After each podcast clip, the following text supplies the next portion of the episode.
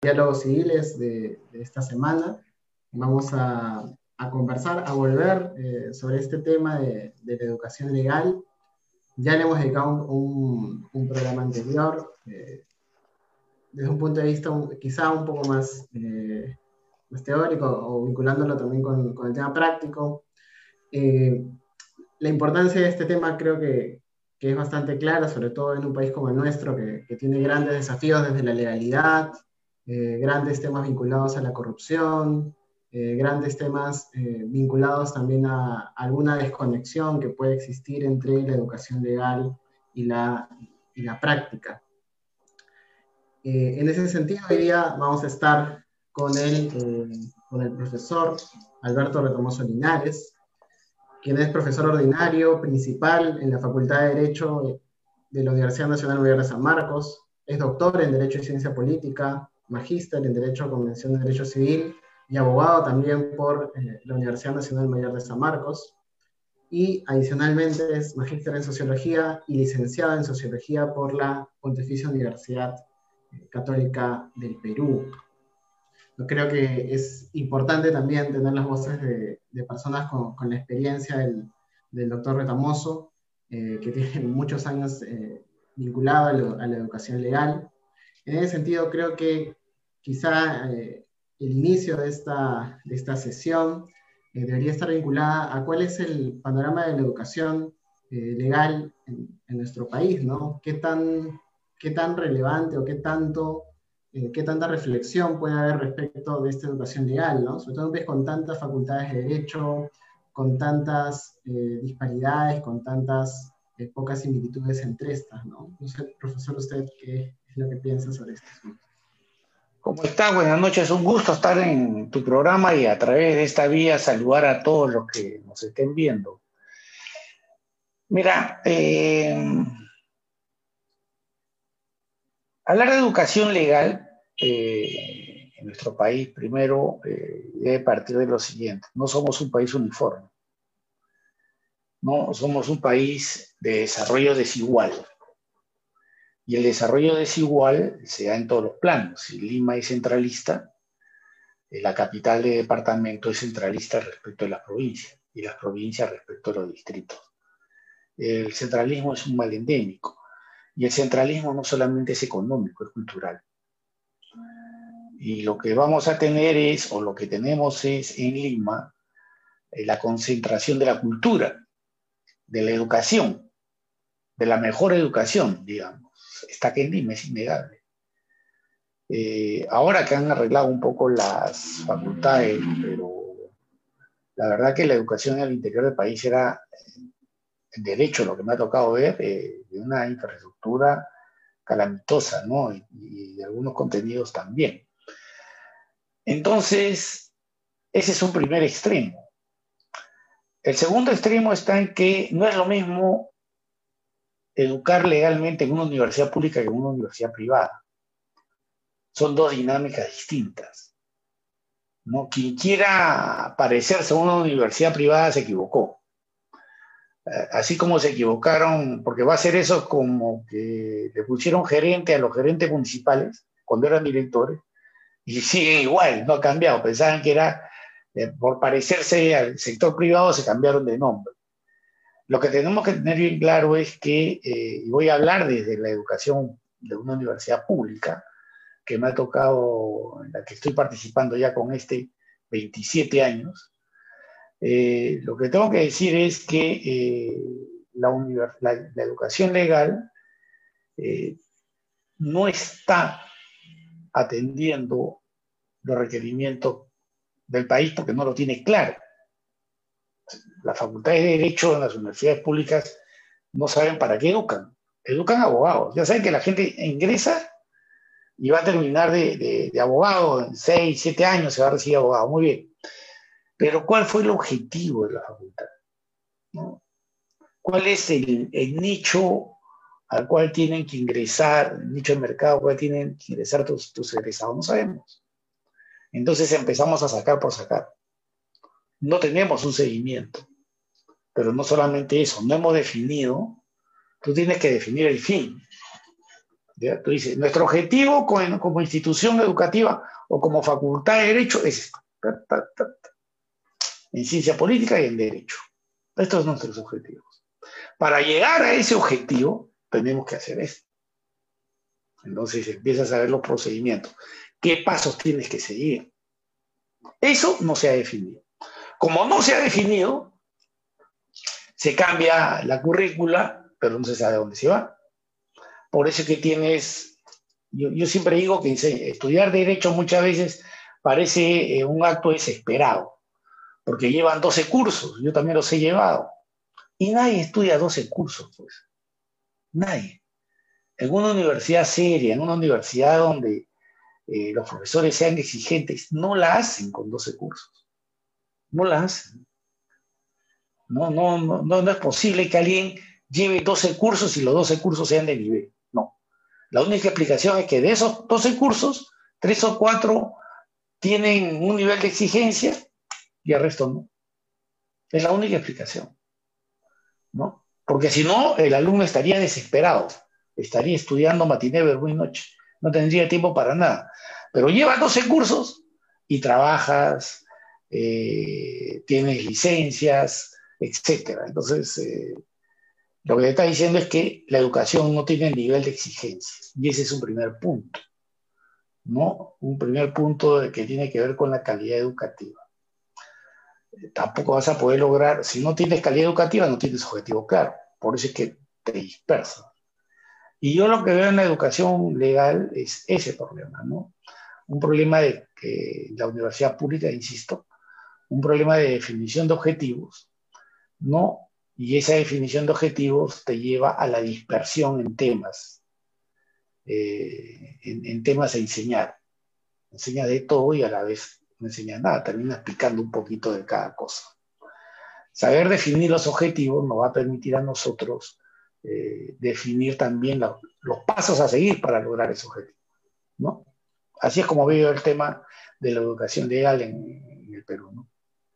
A, propósito de, eso que, que mencionaba, de los objetivos, de, esta, esto que parece que se apunta a todos lados y en realidad al final no, no se termina estructurando de manera adecuada los, planes de estudio, eh, podría ser importante esta eh, definición que en otros países eh, es bastante más clara respecto de los roles de la, de la, profesión. O sea, si bien es cierto, tenemos una realidad en la que, por ejemplo, los profesores por sí mismos, por la propia naturaleza del trabajo en su mayoría, no pueden eh, solventar, digamos, toda su, todos sus gastos, todos sus costos respecto de la docencia. Sí podría haber algún tema de, de separar, digamos, o de entender que hay diferentes lugares en donde un abogado puede ejercer su, su profesión, ¿no? Ser, un profesor, eh, ser un juez, ser un abogado litigante, ¿no? Que, que digamos, implican características distintas eh, en día a día, ¿no? Un abogado eh, litigante estructura su razonamiento de una manera distinta, un juez también, ¿no? un profesor también, un árbitro también, ¿por qué no? Quizá, no sé, eventualmente podría estar un poco por ahí también el, el tema de los objetivos o cuál es tu idea respecto de estos objetivos a nosotros, en estos momentos, como no hay objetivos claros, nos especializa la vida. Me imagino que te ha pasado a ti, o a, varios les va a pasar, los que están ahí, a mí me pasó. A donde caes a trabajar, ahí te especializas. Si te llevó de casualidad tus prácticas a llegar a un sector privado, te vas a especializar en civil comercio. ¿Por qué? Porque ya te enganchaste con ese tema. ¿no? y te interesó y, está bien, pero si por ejemplo eh, estuviste en un estudio que era básicamente litigante, ah, ya te vas a volver un abogado litigante. ¿no? es, decir, la vida nos termina especializando, no nosotros salimos con una predisposición. Y esa es, este, insisto, eh, una seria deficiencia. ¿no? Ahora, eso te conduce a que tengas lo que acabas de mencionar, que un abogado puede desenvolverse en distintos escenarios. ¿no? La carrera, digamos, es polivalente, te da para todo. Tiene muchas dimensiones. Igual que un sociólogo. Un sociólogo, entre otras cosas, es un profesor. Pero en realidad estudió para ser profesor. ¿No? El profesor universitario de Derecho estudió para ser profesor universitario de Derecho. o la vida también nos especializa. Un día dimos un aviso, ¿no? Decimos, ah, ya me gusta este curso, lo voy a enseñar. Pero ¿alguien te dijo cómo se enseñaba? ¿Te preparaste? Eh, ¿Se estableció como un requisito? Todo aquel que quiera ser docente universitario, por lo menos habrá debido llevar, presentar un certificado eh, de haber llevado cursos para docencia universitaria de tres meses. De tres meses, no mucho, de tres meses. En esos tres meses le enseñan a hacer sílabus, a armar su material, eh, manejar las líneas de, de comunicación modernas que hay. No, eso no tenemos. Entonces lo que tenemos es una docencia a la cual se arriba por un tema de interés eh, académico. ¿no? A, mí me gusta el tema y lo pienso enseñar. La pregunta es, ¿enseñar bien? Y ahí entramos al segundo punto. Eh, que siempre digo, todos somos inteligentes, todos. Todos son inteligentes. Eso no está en discusión. El alumno sabe leer, el profesor también sabe leer. El profesor es inteligente, el alumno también es inteligente. Entonces, ¿cuál es el rol del docente? El docente es un motivador. El docente es un comunicador. Y para eso te tienes que entrenar o la propia práctica te va a enseñar. ¿no? Entonces, con los años tú vas perfilando tu, tu metodología, tu forma de, engancharte con los alumnos, que es importante porque si, por ejemplo, si eres un profesor maltratador, ¿no? Si eres un profesor maltratador, la, la, la desconexión con el alumno va a ser inmediata. Inmediata. Y lo que no queremos es un profesor maltratador, ¿no? Porque te genera rechazo el alumno y eh, no hay una empatía. Lo que se tiene que generar es una empatía. ¿Y la empatía en qué momento se genera? Al comienzo de clase. La primera y segunda clase ya tiene que haber una conexión docente-alumno, ¿no? Tiene que haber esa conexión. Entonces, y eso pasa porque, insisto, muchos de nosotros, los docentes, en mi caso, ¿no? hemos llegado porque nos interesaba el tema. ¿no? yo enseño sociología del derecho porque me prometí, por ejemplo, eh, cuando era estudiante de derecho, ya era, estaba terminando sociología, que si algún día enseñaba algo, iba a, iba a enseñar sociología del derecho. Se presentó la oportunidad hace 27 años y acá me tienen. Y la vida me llevó a especializarme en contrataciones públicas. Hoy en día enseño también contrataciones públicas, pero no es porque me haya preparado para ser docente en contrataciones públicas o en sociología del derecho. Lo que sí hace un profesor de escuela, ¿no? Primero se prepara antes de ir a enseñar. Nosotros no tenemos eso. Entonces, eh, es importante el rol del docente para que eh, el abogado que se forme, no, el abogado que salga, vaya teniendo eh, cierta, cierta proyección. El alumno se ve en su profe. El alumno se ve en su profe. ¿no? Entonces, ah, ya, sí, yo quiero ser como él. No, o quiero parecerme a él. ¿no? Yo imagino que con tantos excelentes penalistas que tenemos en la facultad, los alumnos que están saliendo quieren ser eh, emularlos, pues, ¿no? A ellos. Y está muy bien. Está muy bien. Entonces, pero eso es, no tenemos ese, esa, esa dimensión. ¿Podemos tenerla? Claro que sí. Depende de cómo te enseñen. Depende de cómo vaya el ordenamiento. ¿No? Por ejemplo, eh, ¿nos interesan los abogados exegéticos? No. ¿Nos interesan los abogados codilleros? No. No nos interesa. ¿Nos interesan los abogados que hacen interpretación literal de la norma? No. ¿no? ¿Quiénes nos interesan? Los abogados que piensan, desarrollan, tienen análisis sistemático. ¿De acuerdo? Abogados doctrinarios. Ya en la vida profesional lo que te piden es nivel doctrinario. No, no te piden cuánto sabes de la ley. Lo que te piden es nivel doctrinario. Entonces, habría que eh, para ir definiendo este libre albedrío al salir, sino que la universidad diga, miren, yo saco cuatro tipos de profesionales no más, cuatro tipos profesionales, pero los saco buenos. Entonces, tengo una educación en estudios generales, ahí están con letras, con todo, ¿de acuerdo? Que por fin han vuelto un año. Muy bien. ¿Y qué tenemos que darle en el segundo año? ¿Qué tenemos que darle en el segundo año? También una formación teórica adecuada. El alumno no debe ver leyes en el segundo año todavía. No debe ver. Yo soy de la idea que el primer y segundo año, lógicamente esto se conversará y se discutirá en algún momento con la gente que corresponda. Estoy pensando en voz alta, dado el tema. Eh, yo soy de la idea que el alumno hasta segundo año debe llevar una fuerte formación teórica.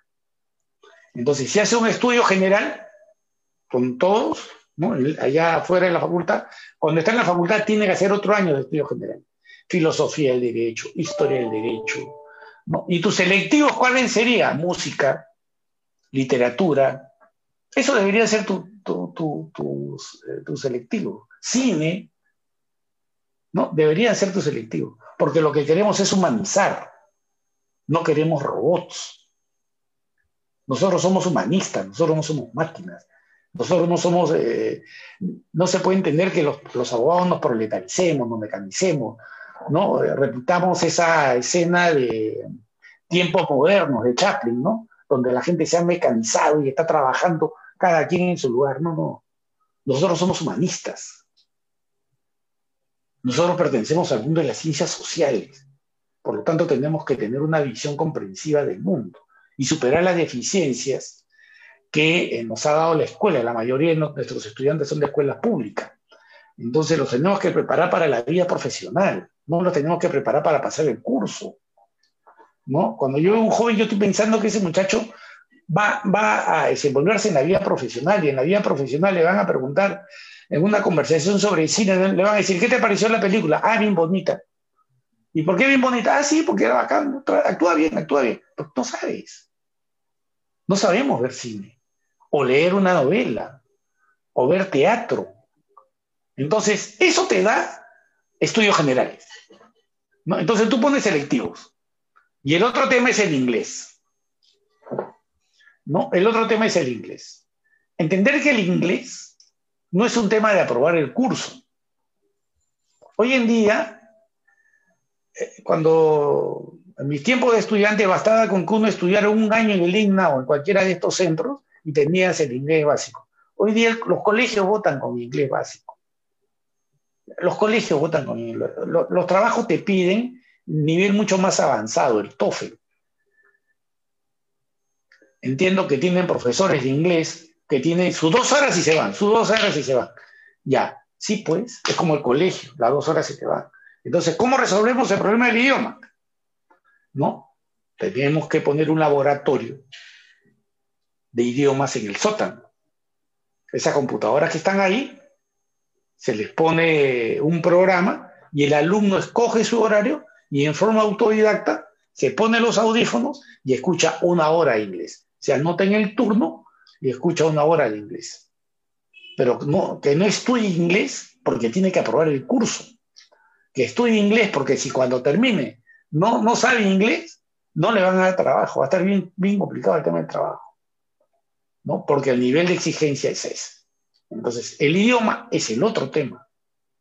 Además, si quiere leer de verdad, o se escribe primero en inglés la teoría, o se traduce primero al inglés. ¿No? Entonces, hay que leer las fuentes, hay que preparar al alumno para eso. Esa es labor básica de la universidad. Esa es nuestra labor. ¿No? Pasado tu segundo año, tienes una buena formación doctrinaria, ya más o menos has entrado a ver el cine, música, ya sabes quién fue tal, quién fue fulano, ya, te vas ubicando, ¿no? Ya te vas ubicando en tus cursos selectivos de formación humanista. ¿No Ya el tercer año ya entras a carrera. Puedes tenerlo en régimen semestral inclusive. ¿no? Entonces empiezas a entrar eh, a, a, especialidades. Entonces la universidad va a decir, bueno, los samarquinos, la Facultad de Derecho de San Marcos, produce grandes comercialistas. Hay comercialistas muy destacados, pero es nuestro fuerte, ¿no? O nuestro fuerte es penal, por ejemplo. ¿no? Entonces, si nuestro fuerte es penal, una de las vías definitivamente tiene que ser la formación de penalistas, ¿no? Otra, ¿litigan los samarquinos? Sí, hay bastantes Perfecto. Entonces, otra de las vías es procesalista. ¿Dónde más se ubican los samarquinos? administración de justicia. Entonces, magistrados, perfecto, vamos a dar cursos para aquellos que sean magistrados. Y así podemos tener tres o cuatro líneas, ¿no? Partes de una formación básica, sigues con tus cursos estructurales, porque son, hay cursos estructurales que no se van a retirar, pero los selectivos te van moldeando. Entonces tú vas escogiendo, ¿no? Tú vas escogiendo y eso te va perfilando eh, cómo vas a salir. Entonces, cuando salgas, cuando termines la carrera, ¿no? Vas a tener la formación que quisiste tener, ¿no? Eh, o procesalista, ¿no? O este, doctrinario, digamos, por llamarlo de alguna manera, civil o penal, ¿no? O administrativista, también doctrinario, ¿no? Gestión pública, por ejemplo, que está de moda, ¿no? Y gestión pública, ¿por qué no formamos gestores públicos? ¿No? Empezamos a formar. Termina la carrera y lo que va a hacer la maestría es consolidar lo que tienes. ¿no? Pero ¿qué hace la maestría? Repetir el pregrado. Eso hemos roto en, el, en nuestro posgrado, ya con nuestra gestión eso se acabó. el posgrado no es un repaso de pregrado. ¿no? Entonces, de esa manera, dejamos de formar abogados que eh, saben de todo y a la vez de nada. ¿no? Tenemos abogados que saben mucho, pero saben más del tema que decidieron estudiar. De así vamos a tener, eh, vamos a eliminar todas esas dimensiones o esa dispersión a la que nos conduce una formación que no tiene una, finalidad clara, ¿no? Ahí lo dejo. Dime tú. Muchas gracias, doctor.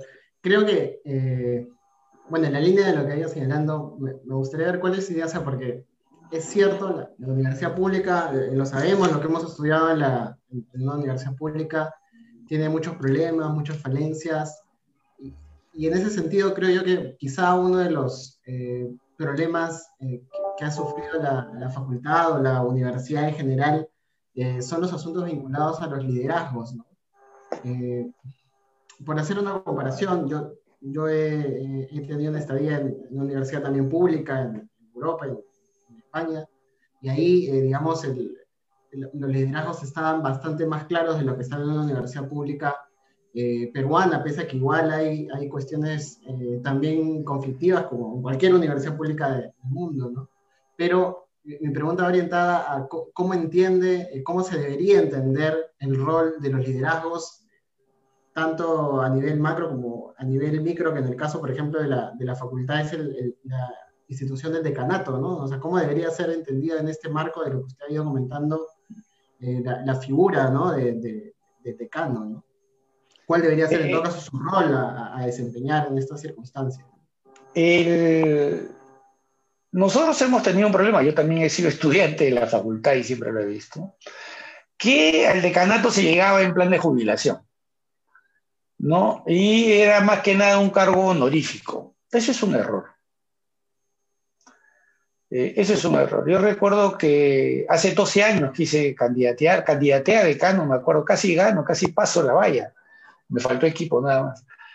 Pero, porque yo no creía en eso, yo no creía en que al decanato se llegaba por, en, días de jubilación, ¿no? O, o que era un cargo honorífico. No, no, el decanato es un cargo de gestión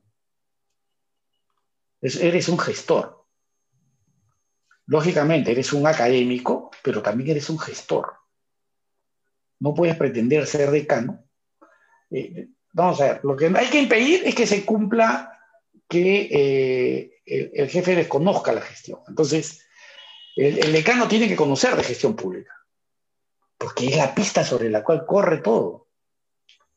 Presupuesto, tesorería, contratación pública, sistemas administrativos. Tiene que conocer eso, porque si no lo maneja, ya cuando el decano no maneja eso, ¿quiénes reinan en la facultad? Los administrativos. Pero no reina, no reina el titular.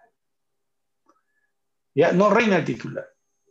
¿no? Eh, por ejemplo, ¿saben cuál es el presupuesto de la facultad? Y debería ser público el cuadro de necesidades, no, y debería ser público. ¿no? Pero son temas que eh, tienen que ver con el conocimiento de la gestión. Si, uno no conoce cómo funciona la administración pública, porque el decanato es un cargo administrativo, dentro de la universidad, es académico administrativo, que tiene que ver con la ejecución de presupuesto, tiene que ver con la programación de gasto, tiene que ver con la administración de recursos. ¿no? Si no se conoce eso y crees que lo académico te va a quedar o que el carácter te va a quedar suficiente, te caes, te caes. Y una vez que estás en el decanato, tu primera visión es empezar a ordenar la casa. Nosotros tenemos la experiencia del posgrado.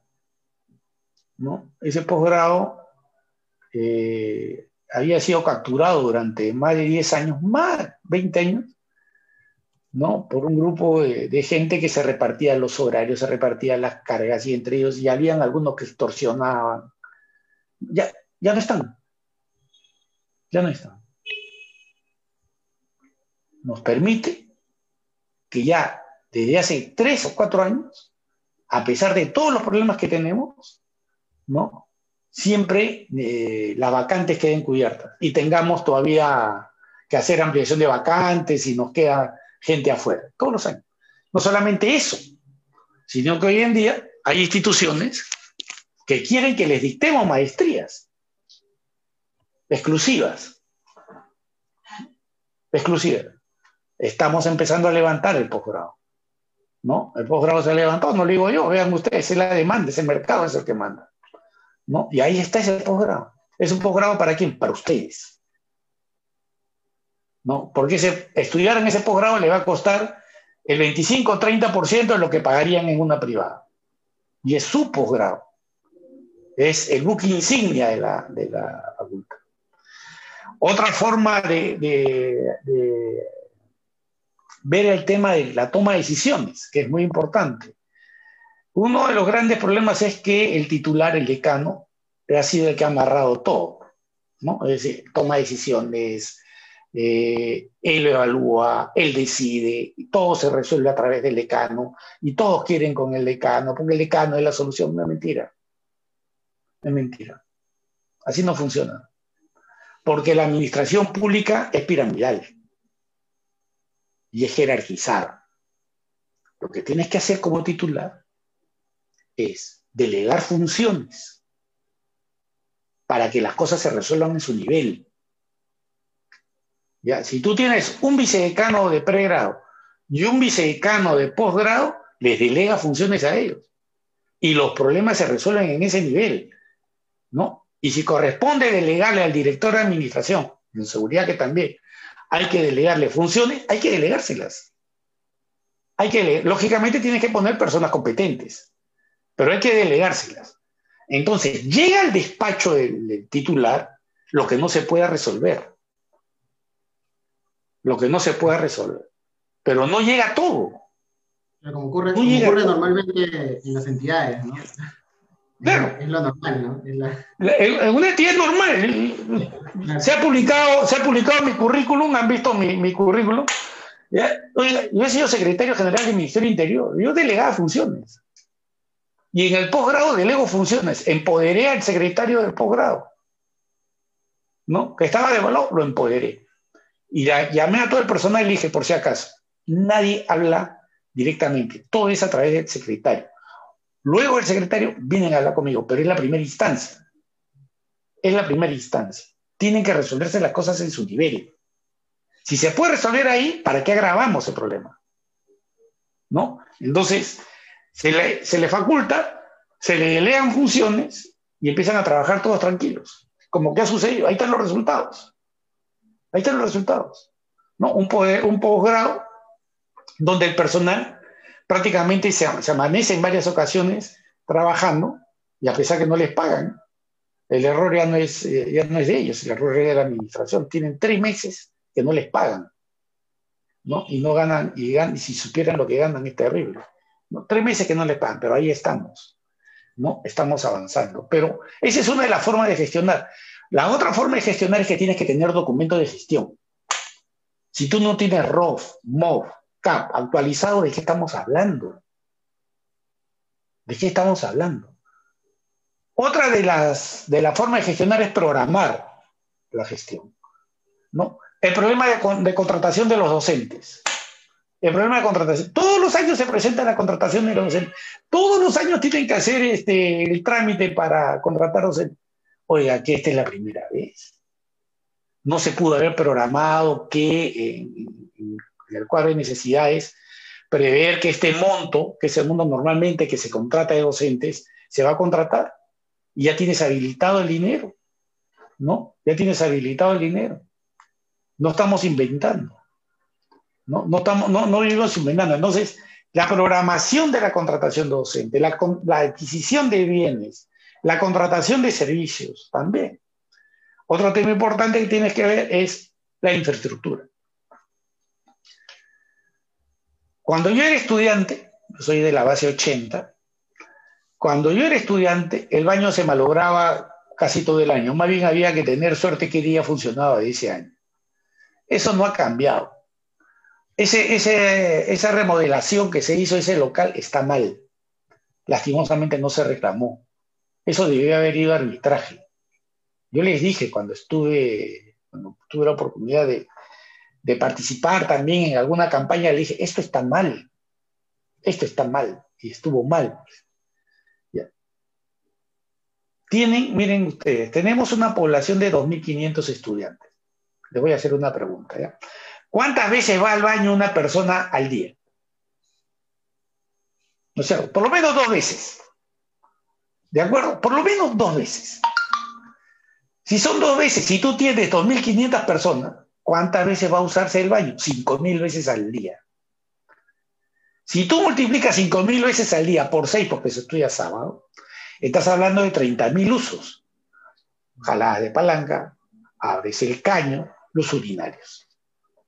¿No es cierto? 30 mil usos. Si lo multiplicas por cuatro, ¿de cuánto estás hablando? De 120 mil usos al mes. Se tienen que malograr las cosas. ¿no? Se tiene que valorar. ¿Cómo resuelves el tema? Con un servicio de mantenimiento constante. Así evitas inclusive que lo destruyan. No, es que, oye, hoy día en la mañana ya limpié, voy en la noche. No, no, no. Va a ser como los mercados. Es decir, los servicios higiénicos van a tener uno por piso. Un personal por piso. Y van a estar limpiados constantemente. Justamente para conservarlo. Porque si sabemos cuidar, vas a eh, a verse, va, a durar. Pero además hay otra cosa. Con esa descarga que tienes y con ese nivel de demanda de agua que tienes, ¿ya? Tienes que ver qué tubería te han dejado. ¿De acuerdo? Por eso es que muchas veces no hay agua. ¿No? Si no hay agua, que no tienes un pozo, sí, pero es muy chico de repente. Hay que agrandarlo, pues hay que hacer otro pozo para que te dure aunque sea un día. ¿no? Por, estos usos que tiene el baño. Hay que evitar que justamente este personal que estaría cuidando constantemente, ¿no? Este personal que daría mantenimiento constantemente, hay que evitar que, que las llaves estén abiertas, que se pierda el agua. Porque cuando se pierde el agua se acaba la cisterna. Cuando se acaba la cisterna no tienes agua para los servicios. Entonces, vayamos por parte. ¿Por dónde comienzo a arreglar mi infraestructura? Por las tuberías y por el buen cuidado. Eh, Dime. Sí, yo creo que ahí eh, hay, que, resaltar el estado de la, educación pública en el, país porque, digamos, el, hecho de que una preocupación sea lo de los servicios es bastante sintomático, digamos, de, cuánto abandono ha tenido a lo largo del tiempo, ¿no? Porque, digamos, es, algo que en otros lugares es... Eh, ni siquiera es una preocupación, ¿no? Así es, claro. entonces, eh, bueno, eso habla un poco del nivel de, poca gestión que ha habido en, en, la universidad pública en general, ¿no? Y a propósito de eso, y bueno, es cierto también, eh, es importante resaltar de lo, que ha señalado la, la, importancia de los posgrados como centros de, formación también de, los propios, eh, de los propios talentos de la universidad, ¿no? Más allá de la internacionalización y de todas estas necesidades, siempre es importante que exista ese espacio como tal, ¿no? El posgrado finalmente es el, ente o debe ser el llamado a dinamizar las cuestiones vinculadas a la investigación, como ocurre en toda universidad, eh, digamos que, se presta o se prepara para tener un impacto importante. Ahora, pero quisiera eh, cambiar un poco el, enfoque, digamos, ¿no? Porque, a ver, con todas las eh, dificultades que tiene la facultad, que todos somos conscientes, teniendo más claro el panorama respecto de lo que implica eh, un rol de, liderazgo, una estructura de gestión, en buena cuenta institucionalizar, ¿no? Algo que no tiene institucionalidad propiamente, frente a, lo que venimos viviendo, a este aislamiento, a las cuestiones vinculadas a la pandemia, eh, estos retos cambian en algo o se, vuelven quizá más complicados, hay elementos eh, diferentes a evaluar, ¿qué podría decirnos sobre eso? Miren, en principio tenemos que aprovechar para dar el salto tecnológico a todos. ¿no? El salto tecnológico. Y el salto tecnológico supone resolver el problema de Wi-Fi. Además, es absurdo que la facultad tenga que preocuparse por el Wi-Fi cuando la universidad Debería haber una antena, ¿no es cierto? Un solo servicio de Wi-Fi para toda la universidad, donde tú entras de repente con tu código de matrícula. Y se acabó la historia.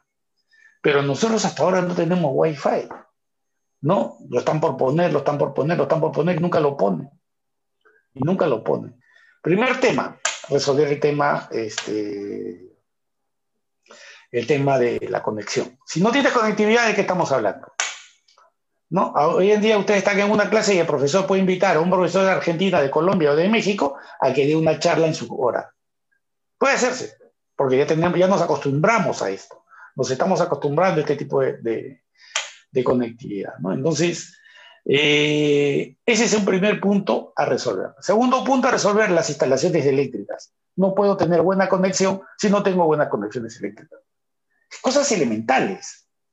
¿no? Si ustedes van en un aula, y seguramente se van a acordar que siempre me he fijado en eso, que los cables no tienen por qué estar pegados. Los cables tienen que estar empotrados. Y los enchufes tienen que funcionar. No, los enchufes no tienen que estar salidos. ¿Por qué? Porque el alumno carga su celular, carga su computadora. Eso, sin eso no te funciona el equipo. Sin eso no te funciona el equipo. El otro punto es ver eh, la, conexión eh, a través de bibliotecas digitales, conectividad de, acceso a información, digitalizar nuestra biblioteca, digitalizar los archivos, por ejemplo, de, egresados. ¿no? Ahí debe estar mi archivo del año 1980. ¿Y qué hace ahí en el sótano? Cae el agua, hay, un incendio. Hay que digitalizarlo, se escanea, se manda a la nube y esos expedientes se van al archivo tenemos libros de hace 200 años, 300 años muy interesantes, pero deberíamos tenerlos. ¿no? De repente abrimos una sala de investigación, de investigadores de libros antiguos, está bien, pero eh, habría que coordinar esto con la administración central, porque no solamente es patrimonio de la facultad, es patrimonio de la universidad y es patrimonio del país. Y entendámoslo bien, en la biblioteca de la Facultad de Derecho se han llevado los libros. Y eso no es un secreto. Eso no es un secreto. Entonces nuestra obligación es cautelar ese, patrimonio de la forma más eficiente posible. ¿no? Podríamos tener una sala especializada o podríamos coordinar para que tengan un sitio más seguro, con la temperatura adecuada además. ¿no? Entonces, avanzar hacia lo que es la informatización. Le voy a contar un, caso ya. en la facultad se compraron computadoras, la administración central nos compraron computadoras. ¿No? Eh, en el posgrado pedimos unas, computadoras de determinadas características, y entiendo que en la facultad también. ¿ya? Cuando fueron a entregarme las computadoras al posgrado, yo saqué mi papelito, ¿no es cierto?, mis términos de referencia, y vi y le pedí un informe al ingeniero. Dime por escrito si lo que me están trayendo cumple con los términos de referencia para dar conformidad. El informe fue que no, que me estaban trayendo tecnología que no había pedido, que era muy atrasada. ¿Saben qué hice? Los devolví. Las devolví, no las recibí. Las devolví a la facultad y a la central. Y le mandé un escrito a la central diciéndole que tenían que comprar no solamente de acuerdo a requerimiento, sino también en base, teniendo en cuenta el principio de vigencia tecnológica que está en la ley de contrataciones, que te obliga a comprar la tecnología que viene no la tecnología que va, que se está yendo, la tecnología que necesitas, no la que no necesitas. Esa tecnología yo no la necesito. Miren, en la facultad se quedaron con toda la máquina. Se quedaron con toda la máquina. ¿Por qué? Porque pensaron de que si no las aceptaban, no les iban a volver a dar. Pero esa es gestión. ¿Cómo no te van a volver a dar si tu plata? Eso es gestión. Es cuestión de reclamar. ¿Ya? Y ahí están. Esas computadoras no sirven. Esas computadoras son obsoletas. Si es que lo que pidieron, si es que concuerda con los términos de referencia, a buena hora. ¿No? Entonces, ¿a qué tenemos que ir? Siguiente fase, tener las computadoras que necesitamos. Tener los equipos que necesitamos. Acostumbrarnos a leer en digital. Acostumbrarnos a tener este tipo de conferencias.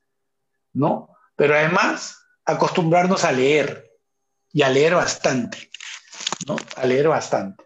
Pero por ahí yo veo la innovación tecnológica, ¿no? Eh, una innovación que pasa por informatizar procesos, que ya se está haciendo en la universidad, ¿no? Simplificar trámites, eh, centralizar procedimientos. No puede haber que hayan dos o tres sitios donde reciban papeles en la facultad.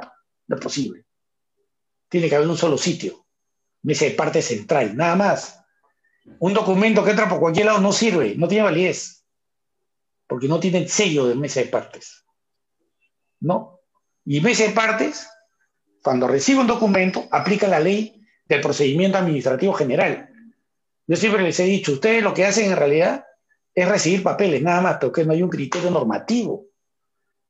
No, no, no hay un criterio normativo en el momento de recibir. Te observan, te devuelven, y eso ha generado varios problemas en la, en la facultad. Pero por ahí veo el tema. A ver, entonces, un poco los, eh, los desafíos, ¿no? Están orientados a la virtualidad. Y creo que, ahí es eh, el caso de la facultad para centrarlo un poco en, la situación de San Marcos. Eh, digamos, es bastante, es bastante curioso, ¿no? A ver, yo recuerdo un poco la, la, la experiencia, digamos, de, de de, Salamanca, ¿no? que es una universidad pública.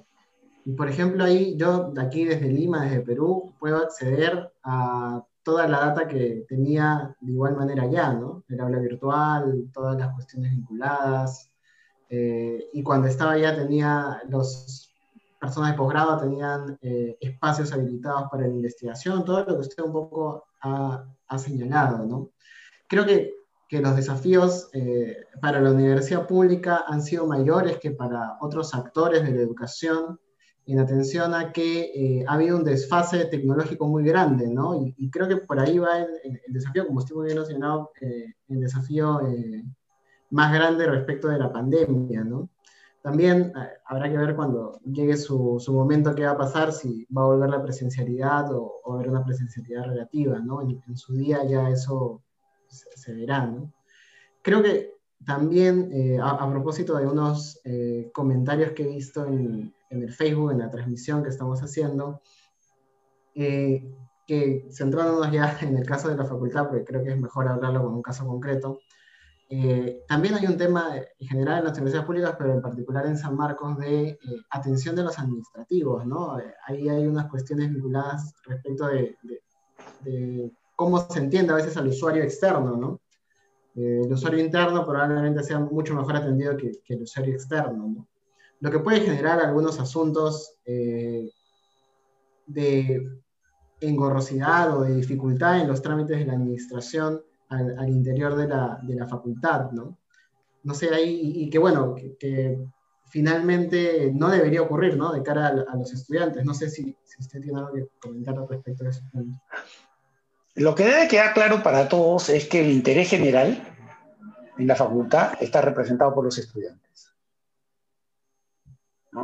Eh, la entidad, el Estado tiene eh, como finalidad atender el interés general. Esa es la finalidad. Para eso nos hemos organizado desde Aristóteles, este, Santo Tomás de Aquino y todos los discursos sobre el Estado contractualistas y positivistas. ¿De acuerdo? Entonces, si eso es así, quienes hemos decidido trabajar en la administración pública, ganando poco o mucho, ¿no?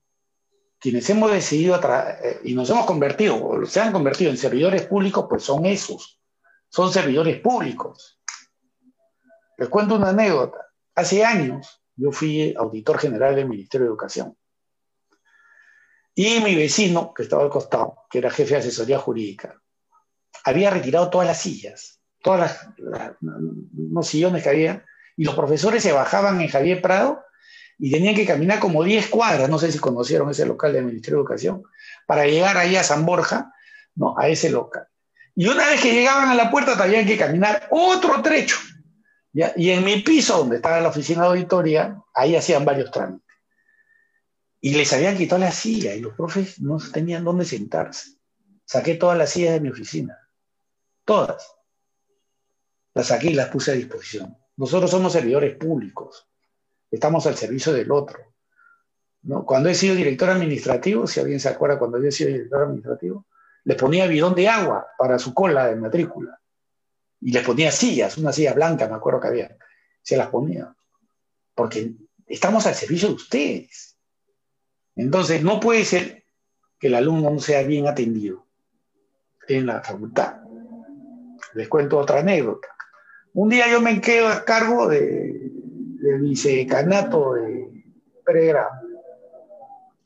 Ya. Entonces agarro y me pongo a revisar por la oficina y veo que todo estaba sucio. Eh, veo la computadora sucia, veo el teléfono sucio, entonces llamo al de limpieza. ¿Usted ha limpiado? Sí, señor. ¿Y esto? ¿No? Y empecé a revisar todo. Y esto, todo está sucio. Vuelvo a limpiar. Limpio los teclados. Los teclados son un foco infeccioso. ¿no? Bueno, lo limpió y lo limpió mal. Volví nuevamente, hablé con, no me hizo caso, hablé con su jefe, el jefe vino, lo hizo limpiar. ¿Cuál fue la consecuencia que me quitó el habla? No me quiso hablar, ¿eh? ¿No? ¿Por qué? Porque no están acostumbrados a eso. Todos nos movemos en base, y la, la relación laboral en la administración pública es una relación de deberes y obligaciones legales. Esa es la peculiaridad y la diferencia con el sector privado. Entonces, yo cuando entro a trabajar al sector público, mis funciones están establecidas. Y lo único que se pide es que las cumplan. ¿No? Que atiendan bien en la biblioteca, que tiene muchos problemas, que atienda bien en la biblioteca, que se atienda bien al personal. No, pero además por el personal también nos tenemos que preocupar. Nosotros tenemos varios tipos, varios regímenes laborales en, la facultad. Tenemos 276, tenemos trabajadores bajo el 276, que ya son pocos, pero son. Tenemos CAS, tenemos servicios de terceros y tenemos practicantes. ¿No? Esas cuatro categorías son los que atienden a los alumnos y a los profesores. Y las cuatro están mal pagadas. ¿no? Las cuatro están mal. Un, un trabajador está ganando, tenemos trabajadores que ganan 900 soles, 1000 soles. Yo, yo preguntaba alguna vez, ¿y cuántos años de servicio tienes? 20 años. ¿Y cómo haces para vivir? En el posgrado tenemos gente ganando 1000 soles, 1100. ¿no? Y todavía no les pagan. ¿No? Entonces ustedes digan, pónganse a analizar en lo siguiente. ¿Cuál es el costo de oportunidad para aceptar eso? ¿No es cierto? ¿Y qué podemos hacer por mejorarles? Porque no es bueno que la gente gane mal no es bueno, no, no, es saludable, no está bien, duele el alma, ¿ya? duele el alma. ¿Por qué? Porque se sabe, es obvio que no va a llegar ni a la semana o a los 15 días. ¿Cómo paga el teléfono? ¿Cómo paga su casa? ¿Cómo paga la alimentación? Cuando tú le preguntas, ¿me ayuda a mi esposo? ¿Me ayuda a mi esposa? Sí, pues, pero será suficiente. ¿No? Será suficiente hay que ver la forma también de regular eso. Entonces, es cierto, hay un nivel de exigencias de los trabajadores, pero hay que también ser conscientes, nosotros tenemos que ser conscientes, que hay que ver la forma de mejorarles. ¿no? Esto es algo que, yo voy a ver, solamente que, por ejemplo, al 276 no le, puedes, no le puedes aumentar nada, porque su sueldo ya está establecido. Al 276 no lo puedes tocar. Al CAS tendrías que hacer otro concurso no, pero si tú sales, sales a, otro concurso, abres convocatoria. Y si abres convocatoria, de repente gana otro distinto al que estaba trabajando. Locador de ser, locación de servicios. Bueno, le puedes contratar por otras obligaciones. Porque el locador trabaja por producto. ¿Ya? Entonces tú le puedes decir, gracias esto más esto. ¿Ya? Ahí puede haber una pequeña mejora. Y lo otro es generar los recursos adecuados. ¿no? Eh, la única unidad que genera, todo eso funciona con plata, todo lo que hemos hablado funciona con plata. ¿Ya? Todo lo que hemos hablado funciona con plata. La única entidad que genera recursos en la facultad es el posgrado, que genera un promedio de 5 millones de soles. ¿No? Con 5 millones de soles se mantienen a 2.500 estudiantes y además de trabajadores y se pagan las subvenciones a los docentes y se pagan los sueldos de los docentes contratados por recursos directamente recaudados. Este año no vamos a ver eso porque los docentes contratados están contratados por recursos ordinarios, que es tesoro público. Por lo tanto, no sale de los fondos de la facultad. Pero lo de los años anteriores sí, ¿no? Y eso se llama gasto corriente, ¿no? Gasto en sueldo, gasto en bonificación. Ya. Pero se acabó, no hay más. ¿no? La, educación en la facultad es totalmente gratuita, no hay más. Entonces también los recursos tienen un límite, ¿no? Tienen un límite, ¿no? el posgrado, vamos a tratarlo de ampliar más, pero hay que ver otras vías de captación de recursos directamente recaudados para que la facultad pueda autofinanciarse. Porque todo eso, todas las computadoras, el servicio de limpieza, el regado de jardines, la contratación de docentes son recursos directamente recaudados. ¿Qué significa un recurso directamente recaudado? Que la propia entidad sale a buscar plata, para decirlo en términos sencillos. Y si no los consigue, no puede financiar su presupuesto. Yo no puede ser posible que yo tenga un presupuesto programado de 5 millones y capte 3. Entonces entro en déficit de 2. ¿De acuerdo? Entro en déficit de 2. ¿A qué me va a llevar ese déficit de 2? A no pagar, no contratar, no, no, no, no, no tener este, no otorgar bonificaciones, no apoyar a estudiantes. A eso te conduce. No, no comprar focos, porque no tienes plata, es como una casa. No tienes plata. ¿No? Eso es lo que los estudiantes que me están escuchando deben de tenerlo bien clarito. ¿No? Quizás no se les ha explicado de esta manera, pero la facultad vive básicamente de recursos directamente recaudados y vive del posgrado. Es lo único que tenemos. Es el CERCEU da vuelta, da vuelta, da, da vuelta, pero no produce. No produce. ¿No? Si queremos despegar, deberíamos captar recursos por 10 millones, por ejemplo. ¿No? Pero no solamente captarlos, sino tener capacidad de gasto, que es el otro drama que hay. ¿No? Es el otro drama que hay. Ven ustedes, la ejecución del gasto es pobrísimo. Entonces tenemos que mejorar la, capacidad de ejecución de gasto. Para eso, la gente que está en los cargos tiene que saber gastar. Hay que gastar bien, hay que gastar con calidad, hay que gastar en forma transparente, pero hay que gastar. En la administración pública, el dinero es para gastarlo, no para atesorarlo. ¿Ya? Porque con el dinero atendemos el interés general. Debemos de tener un nivel de gasto eficiente y lastimosamente no lo tenemos. Porque cuando tú vas a decir, quiero esto, ya se demoran eh, el tiempo que quieren. ¿Por qué? Porque tenemos varios niveles de administración burocrática. Por ejemplo, comienza en el posgrado, pasa a la facultad y de la facultad va a la administración central. Tres niveles, tres niveles. Es un exceso. Es un exceso. Tenemos a los profesores de posgrado que no le pagan hace tres meses. No les pagan por estos trámites burocráticos porque nadie ha encontrado la varita mágica de la vía corta. Hay que simplificar trámites en la misma facultad para que el tema se resuelva en la administración central. Y una vez que esté en la administración central, ponerle un procurador, gente que le haga seguimiento al expediente. Pero eso es. Dime. En definitiva, creo que de lo que venimos conversando, pues eh, es claro que los desafíos de la universidad pública van por los temas eh, tecnológicos, por temas vinculados con infraestructura, con la mejora de las condiciones para tener una verdadera investigación a través del posgrado, eh, temas laborales también, que dicho sea de paso, normalmente me parece que cuando se habla de la universidad pública del país a veces se olvida que también los administrativos eh, son parte importante de la, de la universidad y merecen un, un, lugar, ¿no? De hecho, eso ocurre en, en la mayoría de universidades grandes, ¿no? Como San Marcos, eh, hay temas presupuestales también, evidentemente eh, temas vinculados a, los asuntos académicos de la currícula, de atención al usuario también. Y un poco, eh, yo creo que ya está bastante claro cuáles son estos desafíos, estas, estos problemas que, que afronta la universidad pública en particular. me gustaría saber igual su opinión sobre cuál es la importancia, digamos, de la, de la educación legal en, en la solución de, de, algunos asuntos vinculados a la, a la, corrupción en el país, ¿no? Porque finalmente eh, estas personas, los abogados, todos los que son actores en, en, estos escándalos, en estas circunstancias, se han formado, ¿no? En alguna, en alguna facultad, en algún lugar, ¿no?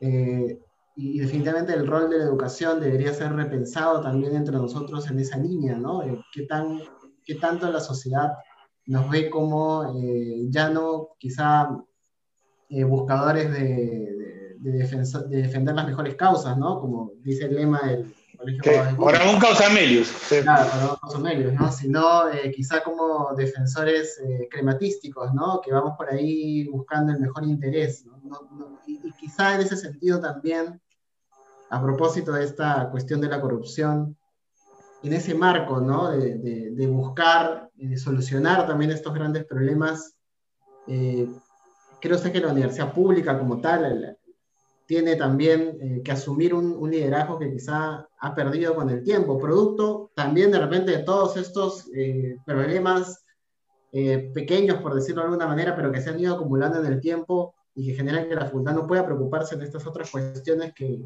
quizá siendo la facultad de la universidad pública más importante del Perú, es la llamada a, liderar estos asuntos, ¿no? ¿no? sé ahí qué podría, qué alcance podría dar usted. Eh, vamos a ver, el, tema de la corrupción es un tema ético, pero también es un tema de casa y depende de cada uno. ¿no? Eh, en la formación académica sí habría que incidir eh, como parte de los cursos, no como un curso. Eh, antes en mis tiempos había deontología forense, no sé si hasta ahora haya. Un curso electivo al cual muy pocos iban, ¿no? Pero eh, este, el, tema no es la deontología, el tema está en la ética. Es decir, el docente tiene que tener un discurso ético, pero también los alumnos, también los trabajadores. Tiene que haber un compromiso de esas características. ¿no? Porque si alguien hace algo que no le gusta a uno, pues termina empapelado, ¿no? Termina empapelado, pero sí tiene que haber una, un cambio de visión que incida por parte de los formadores, en este caso los docentes, en estos rubros, pero a la vez que los propios alumnos, como siempre he dicho yo, ¿no? también tengan una actitud ética frente a los demás. Porque no es que eh, me enseñe, la ética te dicen, pero no, no, no se enseña, no, no, no es como, no vas a dar un curso de examen de ética y te vas a volver ético. ¿De acuerdo? Vas a volver ético porque es una conducta de vida que tú has visto que enseñaron en la universidad. Mira, todos actuamos de esta manera, respetamos estas normas, cumplimos estas labores, actuamos de esta manera, no pasamos eh, más allá. Eh, creo que de tu época es cuando yo puse las macetas, ¿no? En la dirección, el, hall, el hall de la facultad estaba lleno de pizarras, no se veía al otro lado.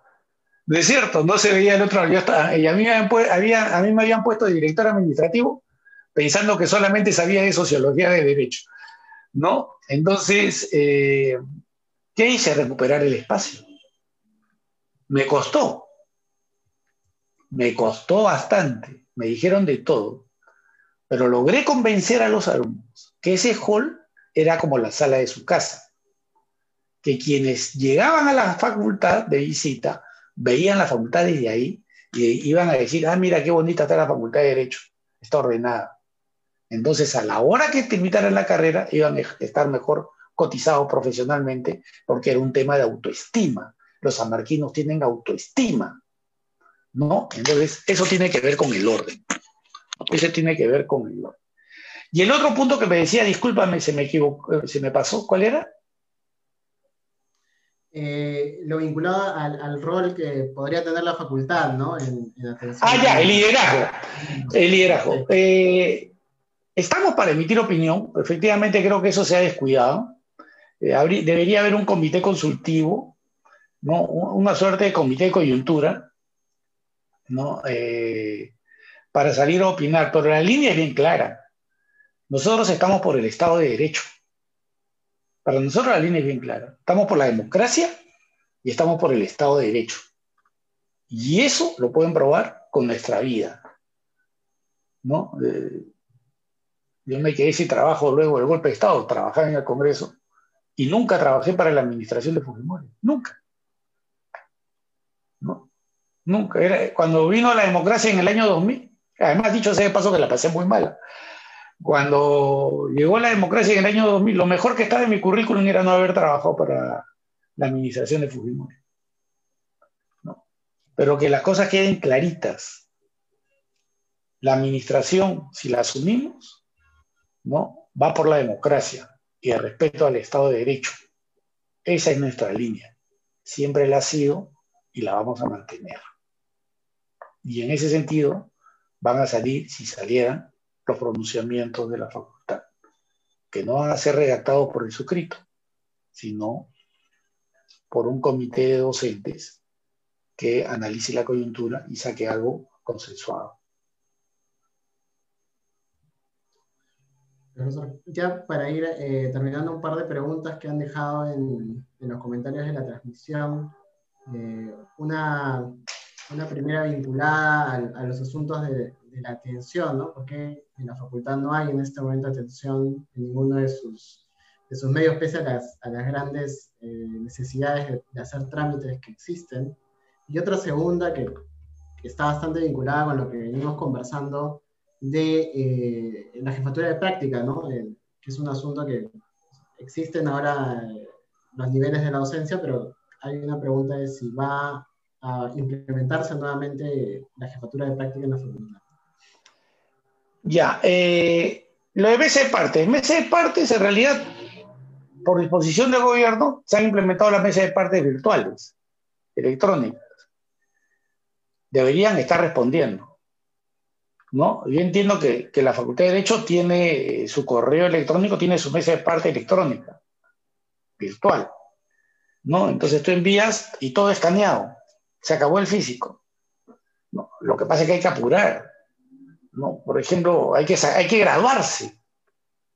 No sé si ya se están graduando en la facultad los de abogados. E, en el posgrado ya tenemos como 10 grados virtuales. Ya hemos sacado como 10 grados virtuales. No sé cómo estarán ahí. Pero el trámite tiene que ser eh, rápido. No hay motivo, porque la gente está trabajando en su casa, debe trabajar en su casa. Si yo llamo a las 10 de la mañana, me atienden. Si llamo a las 11 de la mañana, me atienden porque es horario de trabajo. ¿no? Eso es lo que tiene que, suceder, eso es lo que pedimos en el posgrado. Llamamos y nos tienen que atender. Muchas veces no atienden y se generan los problemas con el personal. ¿no? ¿Por qué? Porque la gente cree que está en ese, en ese horario, puede ir al mercado, puede irse a hacer otras cosas. No, no, no puedes. No puedes. No puedes, porque el trabajo remoto es tu trabajo en casa, cumple tu jornada. Después de tu jornada, de repente te vas pero nosotros ahí somos flexibles porque el personal de posgrado lo tenemos trabajando hasta las 10, 11 de la noche que termina, eh, que termina la jornada. Y cuanto a la jefatura de práctica, eh, esto lo está viendo la actual administración, eh, el doctor Germán Esmul, tengo entendido, y lo que corresponde se hará. ¿no? Lo que corresponde se hará con el cumplimiento de, los requisitos lo que corresponde. Si, si la norma te dice que tiene que haber jefe de prácticas, habrá jefe de prácticas. ¿No? No hay problema por ese lado. lo que corresponda se hará. Eh, para terminar, eh, ya que está cerrando tu, yo, quiero decir lo siguiente, que en la administración pública es reglada. Es reglada. ¿Qué significa que una administración pública sea reglada? Que está regulada por normas. Lo que no podemos hacer es saltarnos las normas. Porque si saltamos, nos saltamos las normas, incurrimos en responsabilidad funcional. El estudiante no es funcionario público, El funcionario público es el titular y los docentes que están ejerciendo cargos. ¿no? Nosotros vamos a hacer una gestión con apego a la normativa vigente. ¿no? Esa, va a ser, esa es nuestra línea de trabajo. Además, no podemos hacer otra cosa. Y les diga que mira, que sí, que nos burlamos las normas, se están equivocados. Se van a ganar problemas. Se van a ganar problemas. Es mejor vivir tranquilo.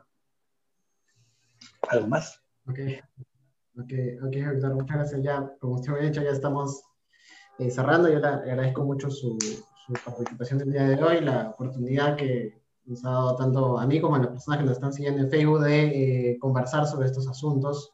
No sé si quiere añadir algo más antes de, cerrar.